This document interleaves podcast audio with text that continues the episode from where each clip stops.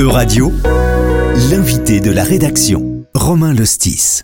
Merci à toutes et à tous d'écouter Euradio pour cette émission donc dans les studios radio du Parlement européen ici à Strasbourg pour évoquer ensemble un nouveau pas dans la politique environnementale de l'Union européenne. Avec moi pour en parler Éric Andrieux. Bonjour. Bonjour. Éric Andrieux, merci d'avoir accepté notre invitation. Vous êtes député européen français, membre du Parti socialiste en France et ici membre du groupe de l'Alliance progressiste des socialistes et démocrates au Parlement européen et notamment au sein de la commission du développement. Alors le 14 février dernier, un vote a eu lieu ici en session plénière euh, des eurodéputés, un vote pour interdire les émissions de CO2, l'un des principaux gaz responsables du réchauffement climatique. Maintenant, ce sera donc zéro émission de CO2 pour les voitures et camionnettes neuves d'ici 2035. Un vote qui fait évidemment partie de la stratégie européenne pour 2050, le Green Deal, et son objectif qui vise à atteindre la neutralité carbone pour le continent européen. Alors pour bien cerner de, qui on parle ici, euh, les voitures et camionnettes, il faut donc entendre ici donc les, les transports pour euh, particuliers, les transports des, des ménages donc, et pas les poids lourds, pas les transports en, commun Oui, tout à fait, tout à fait. C'est un premier pas. Tout d'abord, donc c'est pas l'objectif est de participer à la réduction d'émissions donc euh, euh de CO2 hein, pas, il n'y a pas la prétention à travers ce texte qui a été voté, euh, dès lors qu'on va aller vers le 100% des véhicules, donc euh, des voitures et des, et des camionnettes euh, à émissions nulles, ça va pas permettre la réduction à 100% donc du CO2 dans, dans, l'atmosphère, mais ça participe dans tous les cas d'un choix fort de réduction d'émissions de gaz à effet de serre, tout précis, euh, et effectivement ça concerne les particuliers pour l'instant, puisque le même jour d'ailleurs la Commission faisait une proposition pour les poids lourds, mais qui pas, n'est pas débattu pour l'instant et qui n'est pas voté. Là, on parle bien de véhicules donc euh, euh, pour les particuliers et de camionnettes. Et de quelle ampleur euh, parle-t-on en, proportion dans les émissions? Que, représentent finalement les, les transports particuliers? Alors, alors, je ne sais pas le pourcentage en tête, mais c'est important dans tous les cas. On sait bien que la partie du poids lourd sera aussi un second enjeu majeur qui va entrer dans le débat. Mais là, c'était à la fois, comment dire, pour atteindre trois, trois objectifs. D'abord, le contribuer effectivement à l'objectif euh, climatique à l'horizon à l'horizon 2030 et 2050. Vous savez, vous y avez fait référence. On a voté trois grands textes majeurs qui sont le Green Deal, le Pacte Vert, euh, parce que l'enjeu climatique est essentiel aujourd'hui. Il va percoler toutes nos politiques publiques. Et l'enjeu est clair, c'est de participer, c'est-à-dire qu'il faut que toutes nos politiques publiques participent de la réduction d'émissions de gaz à effet de serre si on veut être acteur dans la réduction donc hein, euh, et dans l'intervention sur le réchauffement climatique. Euh, on a voté un second texte qui s'appelle Farm to Forks pour traduire dans les politiques publiques tout le volet alimentaire et agricole pour ce de telle sorte que ce secteur-là participe également de la réduction des gaz à effet de serre. Avec une régulation sur les, les pesticides. Exactement, donc euh, c'est toute la, la, partie du sol, de l'eau, etc. Et puis nous avons voté une stratégie dite biodiversité, parce que ça participe également, donc la réhabilitation de la nature, de la biodiversité, participe de ce grand schéma. Et là aujourd'hui, à travers ce texte voté, c'est un pas important, une traduction claire, pour dire voilà, on prend en, en responsabilité les particuliers, on participe de cet objectif euh, euh, d'une part, en réduisant les émissions de CO2 des voitures et des véhicules utilitaires légers, comme on vient de, l'évoquer. Il y a un second objectif qui était également de fournir aux consommateurs et aux citoyens les avantages d'un déploiement plus large de véhicules à émissions nulles, c'est-à-dire ça, ça participe de, cette évolution et, de rendre acteur finalement le citoyen consommateur européen dans cet enjeu politique majeur qui le concerne au premier chef. Évidemment, c'est pas un travail totalement théorique, hein, et donc et, qui est dans du, dans du factuel. Et le troisième c'était pour euh, euh, renforcer le leadership au niveau européen de la technologie dans la chaîne de valeur automobile, donc en stimulant l'emploi au, au, sein de l'Union. C'est-à-dire qu'aujourd'hui, on est en retard par rapport à la Chine, par rapport au Japon, par rapport à la Corée, en particulier sur les véhicules électriques, hein, où ils ont pris beaucoup d'avance. Et je pense qu'il est important aujourd'hui que l'Union européenne soit au rendez-vous à la fois du climat, mais de la technologie et de l'emploi. Alors cette mesure, vous l'avez dit, intervient déjà dans, dans, des cadres législatifs qui existent déjà.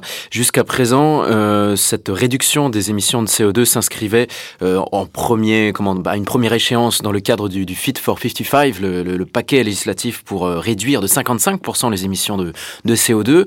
Ça concernait aussi les voitures et, et camionnettes. Donc d'ici à 2030, il fallait les réduire de moitié, ces émissions de CO2. Désormais, on doit les réduire de 100% pour 5 ans plus tard, pour 2035.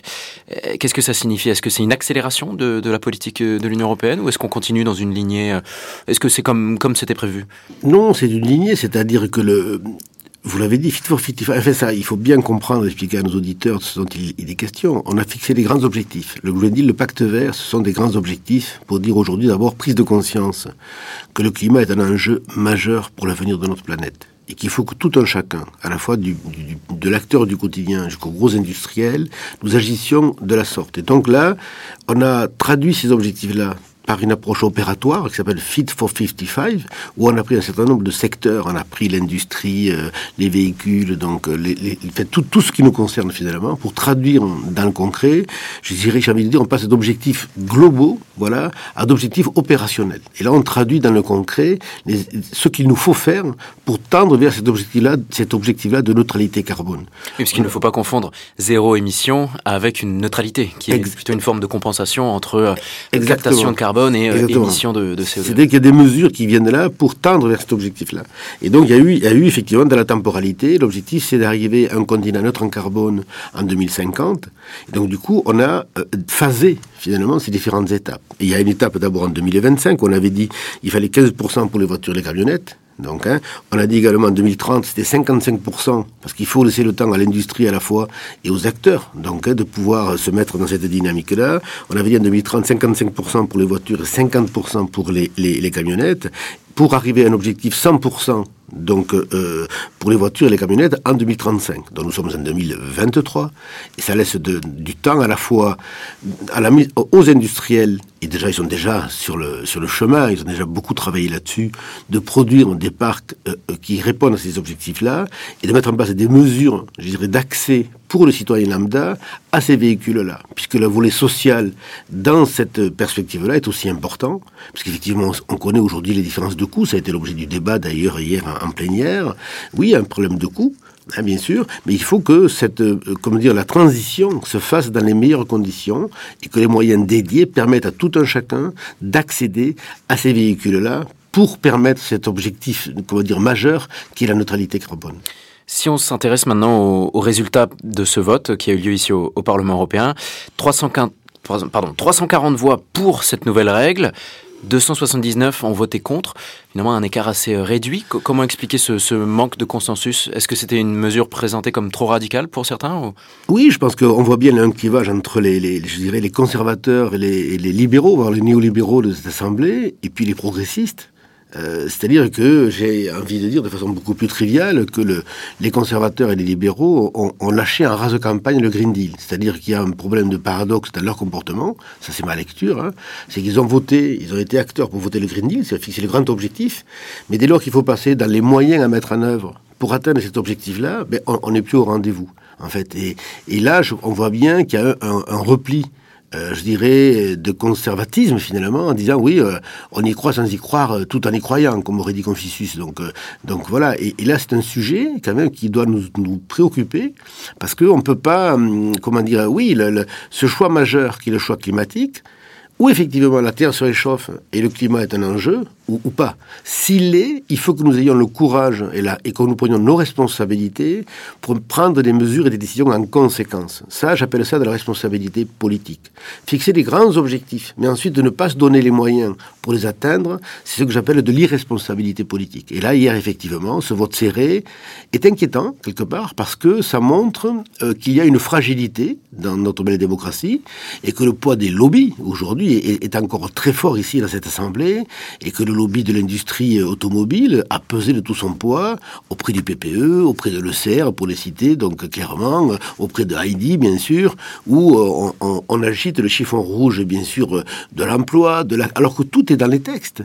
Euh, de l'emploi, alors que là, aujourd'hui, on, est, soit on croit à un monde, comment dire, meilleur, j'ai envie de dire, tout simplement, et on prend les mesures pour y parvenir, soit on reste sur, euh, euh, sur l'adage où il faut que tout change pour que rien ne change, et effectivement, donc nous n'avancerons pas, et c'est pas responsable ni pour nos enfants, ni pour l'avenir de nos petits-enfants. Finalement, à vous entendre, le, le, phénomène de greenwashing, finalement, vouloir paraître plus vert qu'on ne l'est, risque de s'inviter au, au, sein du, du, Parlement européen, finalement? Ben, C'est-à-dire que là, on, on, est sur les enjeux de, de notre nature, on n'est pas sur du greenwashing. C'est-à-dire que là, il y a des questions, effectivement, éminemment politiques où nous considérons, et je vais me répéter parce que c'est la meilleure des pédagogies, que le climat est un enjeu il est d'ailleurs un enjeu pour notre quotidien et pour notre, mobilité, même si je, je, fais partie de ceux qui pensent qu'il faut effectivement sur les véhicules, c'est une première mesure et c'est important, je le crois, mais il faut aussi profiter de ce moment-là pour réfléchir différemment les logiques de mobilité. C'est-à-dire que on ne peut pas continuer à utiliser la voiture comme on l'a utilisé ces 50 dernières années, ou plus d'ailleurs. Je pense qu'il est de notre responsabilité de repenser finalement les mobilités, euh, aller d'un point à un autre. Est-ce que seule la voiture peut le permettre? Est-ce que les logiques de, covoiturage, de transport en commun, il n'y a, pas que la technologie, je dirais, donc euh, sur les émissions euh, euh, nulles, il y a aussi notre propre comportement. D'ailleurs, il en va de, de ce secteur-là, de l'énergie, comme du secteur de l'alimentaire. Je crois qu'il faut qu'on apprenne à produire différemment, consommer différemment, si on veut être au rendez-vous de l'histoire. À présent, euh, regardons, si vous le voulez bien, finalement, l'application à venir de, ce texte. Comment va-t-on s'assurer que les voitures neuves, puisque c'est de cela qu'il s'agit, et pas les, voitures en, circulation déjà, mais les voitures neuves, comment s'assurer qu'elles vont bientôt euh, respecter cette euh, exigence de zéro émission? On se rappelle encore de l'affaire Volkswagen qui avait trafiqué des, tests d'homologation pour finalement faire passer ces, modèles de voitures comme moins polluants qu'ils ne l'étaient en réalité. Comment empêcher que cela ne se reproduise? D'abord par, un acte législatif tel que nous voulons de le prendre, par la mise en place de contrôles. Bon, déjà, il faut, j'ai envie de dire, prendre en considération, pardon, la temporalité. Je le redis, nous sommes en 2023. L'objectif de 100% est pour 2035. Donc il y a du temps même si ça peut paraître court pour certains, pour passer de l'état dans lequel nous sommes à un état 100% zéro émission. à partir de là, il faut qu'effectivement, à la fois au niveau européen et au niveau des États membres, ou à chacune, chacune des échelles, les contrôles s'organisent. Voilà. Et donc, à partir de là, les choses devraient se, se dérouler convenablement. Tout le monde a à y gagner. Même l'industrie aujourd'hui, parce que on, on, est sur du leurre, on le sait bien. On voit bien aujourd'hui que toutes les sociétés, je ne vais pas les citer parce qu'elles sont nombreuses, donc, hein, mais les fabricants d'automobiles, donc, hein, ou l'industrie automobile au sens le plus large, est déjà allant sur ce secteur-là. Ils ont déjà progressé. Vous prenez toutes les marques actuellement, tout le monde est là-dessus. L'inconnu, aujourd'hui, on n'est que sur le véhicule électrique, c'est un sujet. Mais c'est pas ce que dit le texte. Le, texte il dit il faut permettre euh, euh, un objectif clair finalement. Euh, euh mais on ne parle pas d'électrique parce que la question de l'hydrogène s'est posée aussi hier dans, dans, le débat évidemment. Ça veut dire que la technique euh, et, et, la recherche évoluent. Aujourd'hui, il y a des éléments que nous maîtrisons et d'autres éléments que nous ne maîtrisons pas. Mais ce dont parle le texte, c'est le zéro émission. Donc ça reste ouvert finalement. Ça reste les, ouvert. Les solutions à mettre en place. Exactement. Parce que c'est justement ce que je voulais vous demander, parce que ce texte met fin euh, dans 12 ans. Il met fin au thermique. C'est ça, il met fin au moteur thermique. Exactement. Donc euh, moteur thermique, euh, diesel, essence, Exactement. hybride aussi. Alors, mais hybride, donc, à vous oui. entendre, ça ne veut pas forcément dire qu'on va tous rouler en, en électrique. Finalement. Exactement. Moi, j'ai beaucoup d'espoir dans la recherche de, de, de ce continent. Et je vois bien à quelle allure les choses avancent sur le secteur en particulier de l'hydrogène, mais pas que. Donc hein, les choses euh, sont ouvertes et on voit bien qu'il y a à la fois pour, le, pour les mobilités d'ailleurs terrestres mais aussi euh, aériennes des choses qui se, qui se déroulent, qui sont dans l'expérimentation. On arrive, on est presque au point de faire voler des avions avec de l'hydrogène. C'est pas encore tout à fait abouti, mais euh, il y a beaucoup de bon nombre de d'expériences qui sont aujourd'hui en cours et on voit bien qu'on approche le, le, le, résultat. Donc je on peut, comment dire, raisonnablement penser que dans les 12 ans qui arrivent, hein, les choses vont s'accélérer. Voilà. Je crois que c'est important de dire, c'est de, de, la responsabilité du politique, je le répète, devant un enjeu majeur, de prendre des décisions pour booster finalement et accélérer les process. Et selon vous, est-ce qu'il faudra penser aussi à, à un accompagnement des, des sociétés? Puisque avec cette accélération, est-ce que la production industrielle va suivre le rythme? Comment garantir que euh, l'accès à ces voitures neuves soit encore abordable pour, euh, pour tout un chacun? Alors, c'est deux questions que vous posez. Un, l'accompagnement des sociétés, dans des fabricants. Euh, oui, je pense qu'aujourd'hui, ils ont les moyens de, des résultats mais pour autant, euh, s'il y a nécessité d'accompagnement, dans tous les cas, c'est le, tout le travail que l'on fait dans le champ de la recherche aujourd'hui, et d'accompagnement, c'est déjà le cas, hein, il y a des crédits européens donc, qui fonctionnent et qui permettent euh, d'accompagner euh, la production. Et oui, la question sociale est posée, de l'accès, effectivement, et ce sont des sujets qui sont aussi compris dans le texte que nous avons voté hier, pour évaluer finalement, mais ça, ça se fera, je dirais, étape par étape, chemin faisant, sachant qu'il y aura une clause de revoyure du texte en 2026 c'est ce qui était voté également, en disant on met en œuvre, on prend la décision, les choses avancent, il y a un premier temps d'observation en 2025, et ce qu'on appelle dans le, jargon européen la clause de revoyure, donc en 2026, pour effectivement voir tout ce qui fonctionne et ce qu'il nous faut réviser par rapport aux décisions qui ont été prises hier. Oui, si je vous posais cette question de, l'accompagnement, c'est parce que ici, notamment à, Strasbourg, mais aussi à, Lyon ou même dans plusieurs centaines de villes en Europe, euh, on expérimente ou on met en place euh, pour la première fois les, zones à faible émission. Donc ça, c'est une transition écologique au niveau local, au niveau de chaque municipalité. Euh, une thématique donc scrutée avec attention puisque la ville de Lyon a annoncé il y a quelques jours faire un, peu un, retour à rebours en mettant en cause l'État français ici qui n'accompagnerait pas suffisamment les villes en termes de d'aide d'État ou pour aider les, consommateurs à changer vers des, véhicules moins polluants. Qu'est-ce que vous en pensez finalement? Ben, Je pense que c'est c'est le, sujet de la politique. En fait, on, est sur des logiques et des approches que je vais qualifier de systémiques. Ça veut dire qu'on peut pas euh, on peut difficilement, comment dire, interdire l'accès dans des zones urbaines, en particulier les cœurs de ville, les cœurs de cité, quels qu'elles soient, si si les moyens euh, d'accéder, donc euh, euh, publics ou, collectifs, ne sont pas au rendez-vous. Une ville qui n'a pas, par exemple, anticipé euh, ces sujets-là par rapport à, du tram, par rapport à du métro, par rapport donc à des parkings en périphérie, pour permettre à ce que tout un chacun puisse accéder au cœur de ville, ben ça va, ça va poser un certain nombre de difficultés. Donc la question, c'est de faire avancer simultanément ces interdictions-là pour accélérer la prise de conscience et les équipements nécessaires pour permettre à ce que les mobilités, je l'évoquais tout à l'heure, différentes s'organisent. Donc vous avez des villes, je sais pas, comme si vous prenez deux villes, moi je suis du sud de la France, si je prends la ville de Montpellier ou la ville de Nîmes par exemple, une ville comme Montpellier qui a anticipé depuis très longtemps cette question-là, et qui effectivement a organisé des... On peut arriver en périphérie urbaine, on peut stocker son véhicule et prendre des transports en commun pour accéder au centre-ville, ça, ça fonctionne. Alors il y a beaucoup de, il y a de l'amélioration. On est actuellement, le Montpellier est en train de faire un travail euh, essentiel sur la partie, vélo. Donc alors ça cause de pas mal de, d'ailleurs de, désordre. Mais Nîmes aujourd'hui est loin, par exemple, d'avoir anticipé.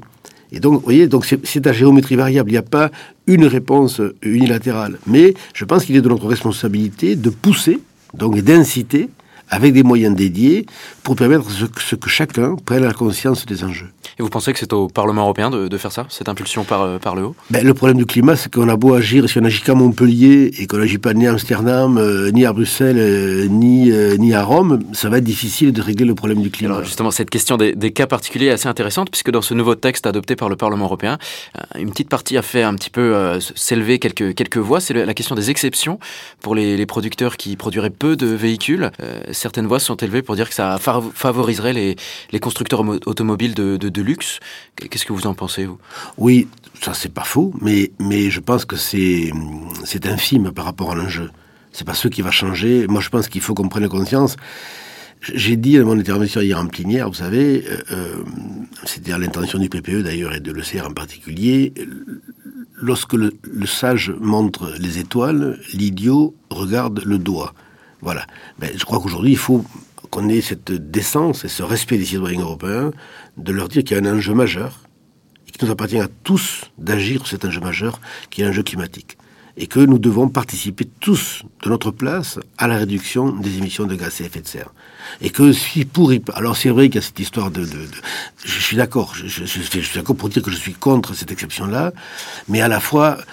Euh, c'est pas ce qui va changer la face des, des, des, du monde dans les 20 ans qui viennent. Parce voilà. que du coup, à entendre le texte, les, les producteurs euh, qui font très très peu de séries de, de véhicules n'auront pas besoin d'arriver à zéro émission. Ils pourront rester comme. Euh, oui, comme mais c'est une étape. Ça veut dire qu'on est sur une dérogation transitoire. Moi, je pense qu'il faut cesser les dérogations. Mais ah. la dérogation, elle est transitoire. À terme, c'est tout le monde au même. À terme, tout le monde sera, sera réduit aux mêmes, aux mêmes exigences. Merci en tout cas beaucoup, euh, Eric Andrieux, pour avoir pris Merci le temps de, de, répondre à nos, à nos explications. Vous pourrez retrouver bien sûr cette émission sur euh, euradio.fr. C'est la fin de cette émission au, au, Parlement européen. Merci à toutes et à tous euh, pour votre attention. Merci. Euradio vous a présenté l'invité de la rédaction. Retrouvez les podcasts de la rédaction dès maintenant sur euradio.fr.